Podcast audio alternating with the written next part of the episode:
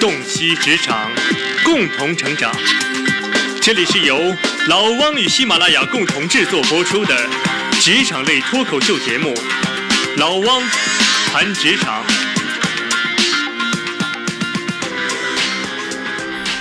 大家好，我是老汪，欢迎来到我们的老汪谈职场。在最近一段时间呢，我发现我的朋友圈啊里边有非常多的关于裁员的文章。这个点开来一看呢，里边都是那些我们耳熟能详、曾经光芒万丈、高山仰止的大企业，像微软呐、摩托罗拉、思科、IBM。这一次的力度和数量啊，感觉都比以前要严重很多。那真的是感觉到一阵凉意啊！这个冬天可能真的要来了。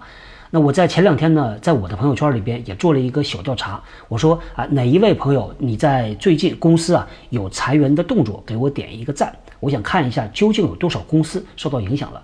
结果呢，半天时间不到，收到了十八个赞，那就意味着在老王认识的这些朋友里边，最少也有十八家公司他们受到了裁员的影响。还有一些朋友呢给老王回帖说啊，虽然没有裁员，但是已经不招人了。还有说今年的这个压力非常非常大，整体上感觉啊，我们二零一五年的下半年可能呢经济上会收缓，我们听节目的很多朋友啊，可能也会多多少少受到这个啊经济放缓带来的影响，最直接的可能就是裁员。所以咱们在这一期呢，和大家来聊一聊裁员这个话题。在我的职业生涯里边呢，经历过的大规模的、比较正式的裁员呢，一共有两次。第一次是在二零零二年，我呢是在二零零零年的时候加入了一家公司，工作两年多之后呢，啊，有一天公司突然宣布说是要裁员了。当时呢，我们是按照部门，每一个部门有百分之十的比例，那每个部门自己去报名。我自己呢算了一笔账，我说，哎，这个好像对我来说不是很划算，因为工作年限很短嘛，所以呢，当时没有去报名。看到很多同事呢是兴高采烈的啊，拿着一大笔钱，高高兴兴的离开公司去开咖啡店呐，啊，去环球旅行啊，当时呢也没有太强烈的感觉。第二次呢，是在我离开这家公司之后呢，加入了另外一家，也是一个通信设备制造商，啊，当时也是啊，突然间有一天，我们召开全体员工大会，公司的老大就跟我们讲说，公司的压力很大，所以呢，我们还是按照部门按比例来裁员。啊，那次呢，老王就赶上了，因为啊家里边有事儿，所以呢，当时就跑到老板那儿去申请。呃，因为当时公司给的这个呃补偿还是比较的优惠的啊。所以第一次拿到了人生里边的裁员补偿，在我看到的各种各样的公司中呢，凡是涉及到裁员呢，啊，老王呢把它总结分为四大类公司。第一类公司呢，我把它称作叫做比较厚道的公司。解释一下吧，这个什么样的公司算比较厚道？我们国家呢对于裁员呢是有一个明确的要求的，经济补偿呢有这样的一个计算的方法，叫做 N 加 X。乘以十二个月的月平均收入，那这个解释一下啊，这个 N 呢指的是你在这家企业里边服务的年限，X 呢是最少是一啊，多了。企业自己来决定这个十二个月的平均收入呢？它不是啊，十二个月的平均工资比月平均工资一定是要高一点的。为什么呢？因为你过去十二个月里边一定会包括年终奖嘛，对吧？那还有一些其他的收入，所有的收入加在一起除以十二，这就是你这个呃乘以的系数了。在这个公式里边的 X 呢，老汪呢就把它叫做公司的厚道指数。因为啊，这个国家的要求呢是说，你只要满足一就可以了。所以大部分公司呢，在处理裁员的时候呢，它的经济补偿方案就是 N 加一啊。这个大家可能看到很多，但是呢，有一些公司啊，他愿意给员工做出额外的更多的补偿，那就变成了 N 加二、N 加三、N 加四。我听到的啊，最高的是 N 加六。那我觉得啊，这个 X 呢，只要它大于一，就代表了公司的一种态度。一个厚道的公司，他就愿意给员工做出一些补偿，因为我知道他背后一定有很复杂的一个决策的过程。有些时候呢，啊，这个 X 是一还是二，不是由这个公司的老大说的算的，因为它也受制于股东大会，它也受制于全球的总部啊，所以呢，真正能够下决心说我们这一次的裁员呢，就给员工 N 加三，其实是蛮不容易的。所以我觉得呢，凡是能做到的，就是我们值得尊敬的厚道的公司。第二类公司呢，老王觉得它叫做守规矩的公司。守规矩呢，就是你按照国家规定的法律来执行嘛，N 加一啊，这就很好了。那还有第三类啊，老王把它定义为叫比较鸡贼的公司。鸡贼的公司呢，他就是想省钱啊，他就不想花钱，那他就会想各种各样的鸡贼的办法。我们其实呢，国家在零七年啊更新了劳动法，新的劳动法呢，对于劳动者的保护啊加强了很多，但是反过来，对于企业的用人成本啊用人的条件就提高了很多。那很多企业呢，就变成了一定要想方设法的把这部分成本把它降低了。在二零零八年呢，金融危机爆发，很多企业啊撑不下去，那就要裁员。当时呢，很多外资公司最先开始搞出来的，叫所谓的啊叫软。裁员，也就是变相裁员。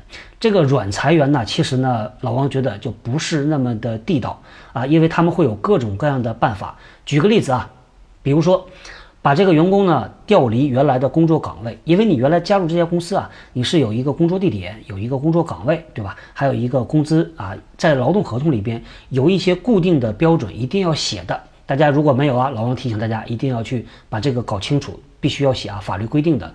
但是呢，公司可以和员工讲，因为我们公司的业务发生变化了，所以呢，我现在给你调离岗位，你接不接受呢？你不接受，好，咱们坐下来谈一个价钱啊，就变相的把这个员工就给解职了。那还有一些呢，比如说原来你的公司啊是弹性工作制，也提供班车，也提供午餐啊，各种各样的福利。现在公司突然宣布说我们全部都取消了，那你愿不愿意呢？如果你不愿意每天多两个小时在路上挤地铁。那你可以离职嘛？那这是你主动要求离职的啊，所以不算公司裁员。反过来，这就叫变相裁员。但是大家要知道啊，凡是啊一个企业，它要改变对于全员的福利，它是需要和职代会或者是工会啊，它要去协商、要沟通、要讨论的，它不是那么容易想改它就改的。所以呢，大家要啊了解，有一些福利，有一些这个权利，我们该维护还是要维护的。还有一些公司呢，老王把它叫做下三滥的公司。下三滥公司啊，它是违法的，在做一些动作的啊。比如说呢，在前段时间呢，有朋友找老王过来啊，咨询一些问题。老王呢就问他说：“你这劳动合同是怎么签的？”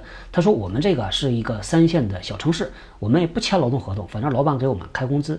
那在这个情况下呢，如果出现劳动纠纷，这个其实啊是非常非常麻烦的，因为你无论是仲裁呀，你还是去打官司啊，法庭一定要你出示证据的。”这个时候呢，谁申请谁要去提供这个证据，就非常的被动啊。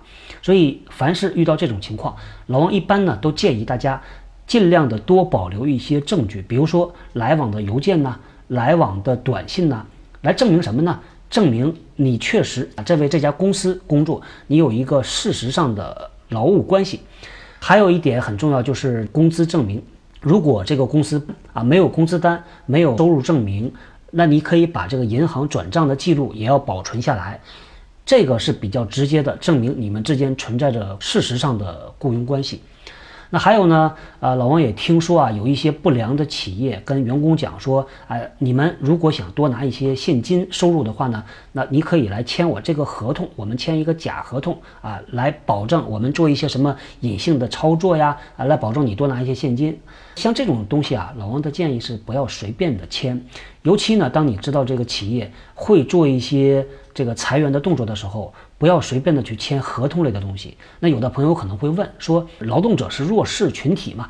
公司如果强迫签咋办？那我跟大家讲啊，公司呢越是强行要求，越是要小心啊，尤其是劳动合同这种，搞不清楚先不签。你可以去找人去咨询啊，找律师啊啊，或者是找当地的呃劳动局啊，去好好的问一下。签了那就非常非常的被动。我们在这个市场上啊，会碰到各种各样的公司。如果运气好，碰到厚道的守规矩的公司啊，那不错。如果呢碰到鸡贼的下三滥的公司，我们作为劳动者个体啊，还是要学会啊保护自己的权益的。起码呢，这个脑子里边要有这么一根弦。正。在收听的是老汪与喜马拉雅电台联合制作播出的职场类脱口秀节目《老汪谈职场》。我们不讲厚黑，不抄文章，不打鸡血，没有播音腔。您所听到的全部都是真实的经历、原创的观点、专业的分析和有洞察力的主张。刚才呢是站在劳动者的角度，咱们反过来换成公司的角度啊。老王在以前的节目里呢也一直在讲，在企业而言啊，他其实呢他不看的伦理道德，他在乎的是商业道德。对于一个企业来说呢，他最道德的事儿就是他能够合理合法的把生意做下去，能够给社会提供就业机会，这就是企业应该做的。企业不是福利院，它也不是教堂，它不是培养圣人的地方。对于员工个人而言呢，其实不要抱着一个不切实际的希望或者是梦想吧，说企业是我们的避风港，是我们的温暖的大家庭。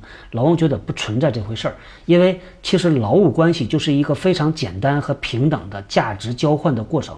我们把我们的聪明才智、我们的努力付给企业，创造价值，企业给我们回报，非常非常简单。在零七年呢，联想做过一次大裁员，我印象很深呢。当时我记得有员工写文章说联想不是家啊，写的是情真意切啊。后来呢，柳传志刘总他也回了一封信，写的也是情真意切。其实你会看到呢，双方站在不同的角度，各有各的道理。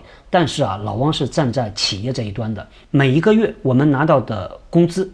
我们每一年拿到的奖金已经是获得了企业的回报。在面对这种大的变动的时候啊，老王看到呢，其实从员工来讲啊，也看到有两类人。一类呢，我把它叫做厚道的员工。当公司很厚道的时候呢，这个员工也很厚道，他会站好最后一班岗，该做好的做好，大家好聚好散。因为世界很小，今天你在这家公司和这个人做同事，明天你换到另外一家公司，可能。继续和这个人做同事，你在职业生涯里边的每一个步骤啊，你踩的每一个脚印呢，其实呢都是可以被跟踪和可以被其他人看到的。自己头上永远有一个职业品牌。我一直有一个看法，我们没有必要去效忠一个企业，也不用把一个企业当做一个什么温暖的大家庭。我们所努力的是让自己的职业品牌变得更加的光鲜亮丽，为我们自己的职业品牌负责。如果每一个人都为你的职业品牌负责，那你把该做好的事情做好，整个的社会啊就会非常的有秩序。除了这种比较厚道的员工呢，我也看到一些比较不厚道的员工，比较斤斤计较的啊，甚至呢是愿意这个吃完之后还想打包，能多捞点就多捞点，能多抢点就多抢点，不择手段的。有的时候吧。啊，这个坦率的讲啊，确实是该你的就是你的。那看到那种年薪过百万的高管啊，当谈到最后一步的时候，坐在你面前，啪的拍出来一个计算器，一分钱一毛钱都要跟你算清楚。这个老王心里觉得，其实真的是哇凉哇凉的。哎，这个虽然老王自己也是一个打工的人啊，从公司的角度来讲，该给你的就不会少你一分钱，没有必要做成这个样子，真的是样子很难看。所以很多时候呢，在以前老王也讲。做这个节目的初衷呢，就是看到了比较多的这种千张的面孔，感叹一声人呐。所以呢，还是回到那句话，我们为自己的专业度负责，为自己的职业品牌负责。不啰嗦了，来说一下这个裁员的原因呐。很多企业裁员的原因呢。一方面是由于结构性的裁员，比如说现在我们看到的很多跨国公司的裁员，它背后的原因呢是全球呢在做经济结构的调整，整个产业在升级啊，所以很多大的这个跨国公司呢，他们其实在考虑重新配置它的资源，调整它的业务结构啊、用人结构啊，或者是成本结构，那影响就变成了到了中国啊，原来曾经是生产中心啊，或者研发中心或者销售中心，那现在呢就要重新做调整。直接影响就是一个部门、一个工厂整个的被关掉了。那这种呢，我们觉得啊，无可厚非啊。这个企业总有它的一个策略的。到了这个时候，你该怎么办就怎么办嘛，对吧？还有一类呢，叫经济型裁员，就是公司撑不下去了嘛，公司有巨大的业务压力，比如说呢，来自于股东的压力，来自于董事会的压力。那到了这个时候，企业其实没有一个明确的方向，他只是知道我要把财务报表做得好看一点。那最直接的就是开源节流。节流是最快的，一般呢就是裁员、减员、降薪或者让大家休假，那把这个钱硬生生的挤出来。一般在企业里边呢，我们看 top line 和 bottom line，当你没有很好的收入进账的时候呢，那你只能从底下往上省钱啊。所以你看很多公司啊，到了下半年过了七月份的时候呢，上半年的利润一看不行啊，他预测到下半年也撑不住啊，估计，所以呢，到了下半年他就开始去砍成本，是不顾一切的砍成本。那这个呢无可厚非啊。有一种说法呢，说裁员就是裁员。第一个裁员呢叫做裁减人员，第二个呢叫做裁员广进啊。对于企业来说呢，其实裁员是比较的伤筋动骨的。当这种裁员大潮来临的时候呢，我的感觉啊是大家都会心里发慌啊，都想知道我们企业是要不要裁员呢？啊，什么时候会裁员呢？会不会裁到我呀？啊，很多人都是心里惴惴不安的啊。表现出来的呢，就是大家工作更努力了啊，没有人跟老板顶嘴了。都老老实实的开会，老老实实的加班啊，感觉整个面貌啊 焕然一新啊。有一句话讲得好啊，叫做“春江水暖鸭先知”。你看，我们经济环境开始变化的时候，香港的李老爷子提前就把资产重组了，对吧？重新调到欧洲去了。那在企业里边呢，很多时候我们也能够感知到这个要出问题。哪些人呢？我觉得啊，第一类是高管，你看到他们开始经常的开会了，而且一开会就把窗帘拉起来了。啊，那就要出事儿。还有一类呢，就是我的同行啊，很多 HR，你看他频繁的往一个地方跑，动不动就跑到江苏大区去了啊，一堆人跑到那儿去开会，过一段时间又去开会，那就要出事儿。有可能呢，那个大区他的办公室啊要关停并转了。那有的时候呢，咱们就看公司的招聘，你也能感到那么一丝丝苗头。可能上半年呢还在热火朝天的招聘，突然间，整个的招聘全部被冻结。任何一个招聘新进来的啊，都需要总经理批准；任何人离开，他这个补岗也需要总经理批准。那你就明显的感觉到啊，这个寒风阵阵呐，啊，这个有可能要出问题了。还有一个挺有意思啊，经常是我发现啊，往往呢内部还都不知道这种消息，外部的电话就打进来了。以前呢，我经常接到猎头的电话，猎头说：“哎。”要不要看外边的机会啊？听说你们公司要有折腾了，要要裁员了。我说我咋没听到呢？你咋知道的？他说我们早就传开了，我们很早以前就知道了啊，等等等等啊。所以呢，老王也建议啊，这个我们很多的朋友啊，尤其呢是做企业内勤的，每天呢朝九晚五，对吧？上班下班。其实呢，我们的关注点太多的集中在两点上，一个是工作，一个是家庭。其实可以多关注一下外边的市场的变化。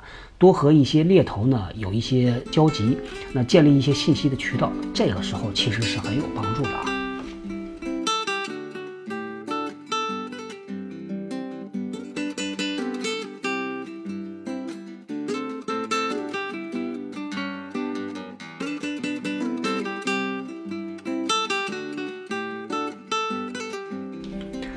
好，咱们这个说一说，如果啊你现在所在的公司。开始放风，说是要裁员了，或者呢，你已经听到这种蛛丝马迹要裁员了，我们要咋办？那还有一种更严重的情况，你已经被沟通到说这次裁员影响到你了，我们要咋办？我们先来说第一种情况啊，坐在办公室里边，你就观察到这个办公室里边窃窃私语的开始多了。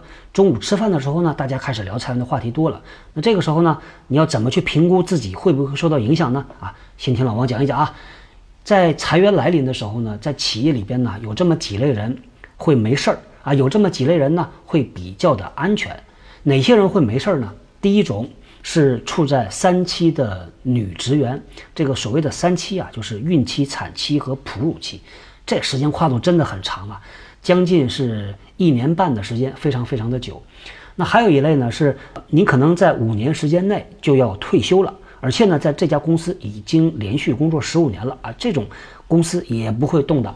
还有一类呢，就是在医疗期的这三类员工啊，公司在大动作的时候基本上不会动，因为我们以前听到过，整个一个部门都被裁掉了，唯独是大肚皮啊被留下来，而且大肚皮呢，可能后来还转到了一个不错的岗位啊，所以呢，这一类人是没事儿啊。还有一类人呢，会比较的安全。哪一类呢？啊，第一类是签了无固定期限啊劳动合同的人，第二类呢是那种工作时限比较久的，签了这种比较长期的固定合同的，还有一类呢啊，所谓的家里有困难的，像家里有老人呐啊，有小孩啊等等。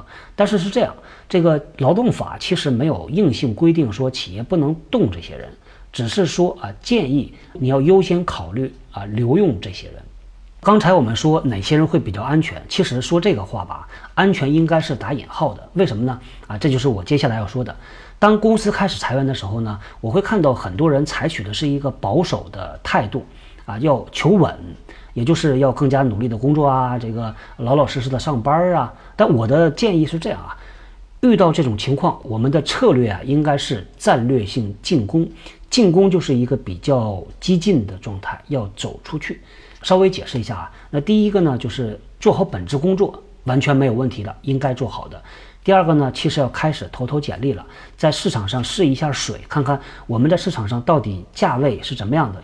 啊，有没有市场？呃，市场对我们的要求是什么？因为其实你隔一年半年的，你到市场上去转一圈，你就会看到，对于你这样的岗位，你这个职业来说啊，市场有什么新的动向？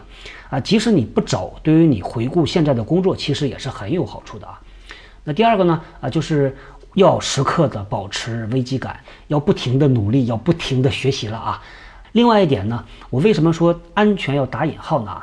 因为我一直觉得吧。这个我们对于职业上的调整啊，其实应该不用去考虑公司的裁员与否。换句话说吧，我们是不是换工作，应该和公司的裁员没有关系。不要因为公司不裁员，你就觉得安安稳稳的待在这个岗位上一直做下去的。应该有自己的想法，自己的判断，什么时候该走，什么时候该留。我们在以前一期节目里也提到，有朋友在问说，啊，到底什么时候适合跳槽？我的一个看法啊，就是你不要因为团队很好，老板很好，你就决定留下来，这个没有错啊，每个人都有自己的选择啊。但是呢，你要知道，团队其实是可以变化的，老板也可以第二天就发生变化。每一个人的职场之路是很孤单的，你不知道啊什么时候就有人会下车，什么时候有人会上车啊，所以呢，永远是知道自己要什么，按照自己的节奏来打这场游戏啊，这是比较的主动的，啊，说到这一点呢，跟大家说一个挺有意思的一个理论啊，这个理论呢叫做前景理论。啊，它其实呢，它是一个经济学的原理，是由卡尼曼啊，这是一个经济学家他提出来的。而这个卡尼曼呢，还因此在两千零二年获得了诺贝尔经济学奖。这个理论讲的是啥呢？简单的说，它是啊，描述了人类在面临风险的时候他做的决策模型啊，这个挺有意思的啊。在谈到他这个理论的时候呢，他引了一个例子，比如说呢，他说，假如某一个地方啊开始爆发流行病了。这个流行病呢会导致六百个人上升。现在呢有两套应对方案，他问你支持哪一个？第一个方案呢是说，如果咱们实施方案 A，这将挽救两百人的生命。方案 B 呢是说，如果实施方案 B，有三分之一的可能挽救六百人，有三分之二的可能无法挽救任何人啊。他说，来。大家选选啊，到底你们选 A 还是选 B？A 呢是挽救两百人，B 呢是三分之一可能挽救六百，三分之二可能无法挽救任何人啊。实验的结果呢是选 A 的占到了百分之七十二，选 B 的呢占到了百分之二十八。好，实验继续进行。好，换一个方法说啊，他说方案 C 和方案 D 两套方案，如果呢我们实施这个方案 C 啊，会有四百人死亡。如果实施方案 D 呢，会有三分之一的可能性没人死亡，三分之二的可能性所有人都死亡。那实验的结果呢是百分之二十二的人选择了 C，百分之七十八的人选择了 D。啊，其实咱们看这两套啊，A 和 C 呢实际上是一样的。A 呢是说如果实施这个方案 A 将挽救两百人生命。那 C 怎么说的呢？说如果实施方案 C，将会有四百人死亡。其实呢，这个两套方案只是换了一个说法，一个呢是从死亡的角度啊来描述，一个呢是从生还的角度来描述。但是呢，人们的决策结果却大相径庭。这就是他这个理论的一个结论呢。他说，在获利的情况下，人们更加规避风险。偏好确定，而在这个损失的情况下呢，人们表现得更加偏好去冒险啊。回到咱们的主题啊，当我们看到企业里边开始裁员了啊，那对我们来说呢，我们原来是一个获利的状态，我们有稳定的工作，每个月有固定的收入啊。这个时候呢，大部分人的心态啊是倾向于求稳啊，我们是规避风险的嘛。所以呢，很多人的一个自然而然的反应是不去想自己的职业到底应该下一步怎么走，而是怎么而是想什么呢？想怎么去回避这个风险，怎么样的留下来？那问题就来了，留下来到底是不是一个正确的决定呢？其实不一定的。因为我们看到很多的企业啊，当他做出了裁员的决策的时候呢，说明这个企业其实已经遇到了经营上的困难。短期他可能通过裁员，他来开源节流。但是呢，如果他这一步熬不下去，他到了下一步，同样的裁员会第二次的发生。我自己的一个体会呢是，当一个公司开始要裁员的时候啊，第一批往往福利最优惠，赔偿是最多的。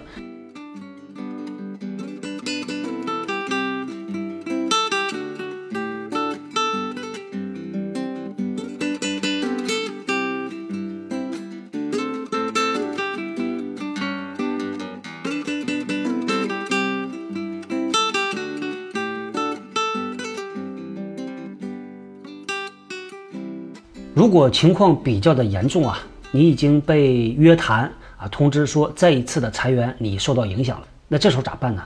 啊，老王的建议啊，是我们要进入一个叫做战略防守的状态，保护自己的基本权利。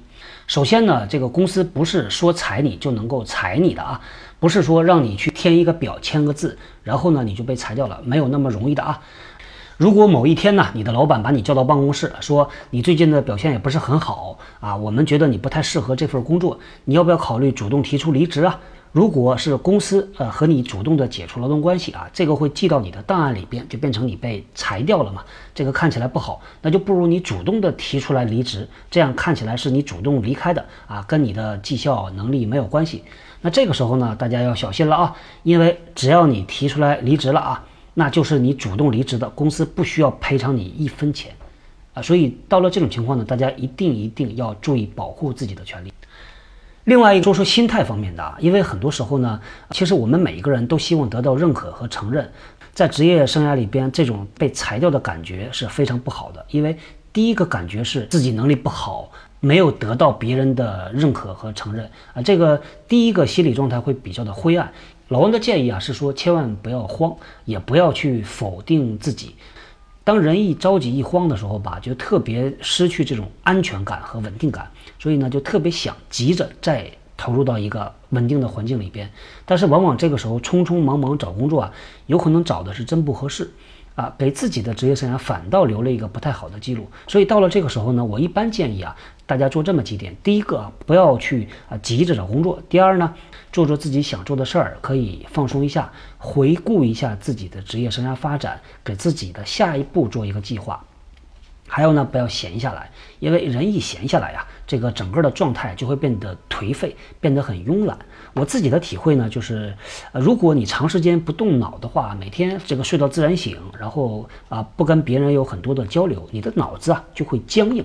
当你再去面试和别人谈的时候，你会发现，你和原来在公司里边忙得连轴转那个时候的状态相比，这个脑袋呀像木头像浆糊一样啊。所以呢，要让自己适度的忙起来，参加一些行业的协会呀，啊，扩展一下人脉呀，看一些机会呀。所以千万千万的不要闲起来，这个一闲下来，心态也容易变坏的啊。所以到了这个时候呢，我们要做几件事儿啊。第一个呢是要分析自己，第二个是要重新的面对自己，重新的开始。自己说到这个心态呢，其实也有一些感触。我记得在两千零八年金融危机的时候啊，当时呢啊朋友传过来一封邮件，这个邮件呢是一个香港的金融从业的人他写的。他说呢，当时啊他呢是公司里边最后留守的员工。他描述啊，他说空旷的办公室，我手里抱着一大堆的工卡。就像抱着一个黑色的玫瑰，走在为这个公司送账的路上。听他描述，真的很惨烈。看到很多香港的这些人呐，他们呢被裁掉之后。心态啊很坚强，有的人呢会到路边去卖吃的，去做小贩啊。他们其实呢，我觉得心态比我见到的很多人要坚强很多。因为在中国过去三十年改革开放里边，中国的经济是一直往上走的，也就是对于我们这一代和前一代的人来说呢，没有在职业生涯上经历过太大的挫折。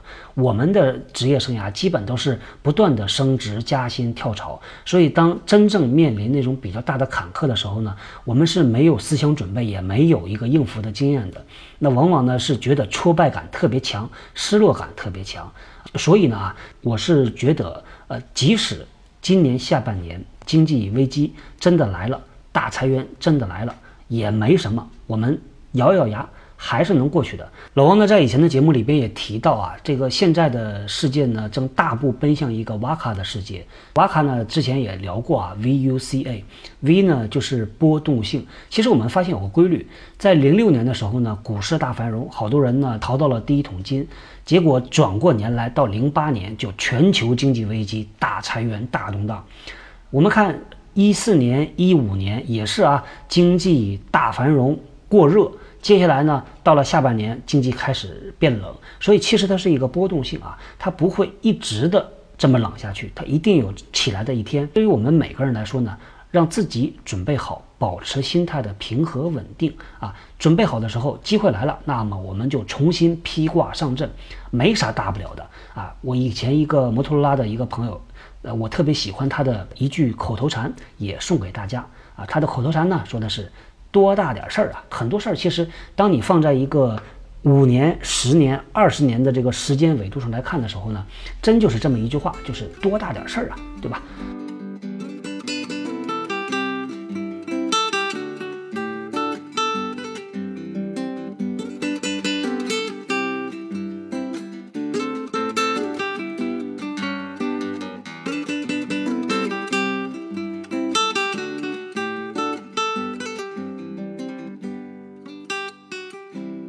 好，那在节目结束之前呢，给大家汇报一下我们执建共济会的一些进展啊。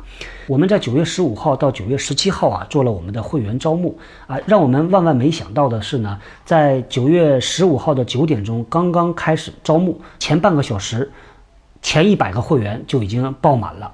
因为我们原来不知道这个微信的朋友圈啊，超过一百个人需要人工的去邀请的，结果呢，就把我们搞的是人仰马翻、四脚朝天。啊，手忙脚乱，后来终于是重新定义了入会的流程啊，后来呢才把其他报名的朋友引入到朋友圈里边的。那我们这个直间共济会呢，也会定期的呃做一些分享会，会把我们分享会的结果呢分享在我们直间共济会的社群里边。我们的人纳社区呢也已经升级到直建共济会的社区了，所以呢，未来啊，大家如果有职场方面的各类问题，欢迎大家把问题啊发到我们的直间共济会社区。那除了老汪之外呢，还有社区的其他同学，包括听节目的其他朋友，我们看到了您的问题啊，大家有力出力，有想法出讲法，有建议出建议，那这样呢就能够更加全面的能够给您一个。答复啊，也欢迎大家听节目的朋友到我们的社区里边去看一看、逛一逛，留个言、发个帖、点个赞。好，那咱们今天呢就聊到这儿，我们下个礼拜继续聊。谢谢大家，再见。通过搜索关键字“人呐”，在新浪微博和微信公众号中找到老汪。通过微信公众号，你不仅仅可以听到更多节目，也可以看到和本期节目相关的更多的内容。最后，谢谢你的收听，我是小汪，我们下期再会。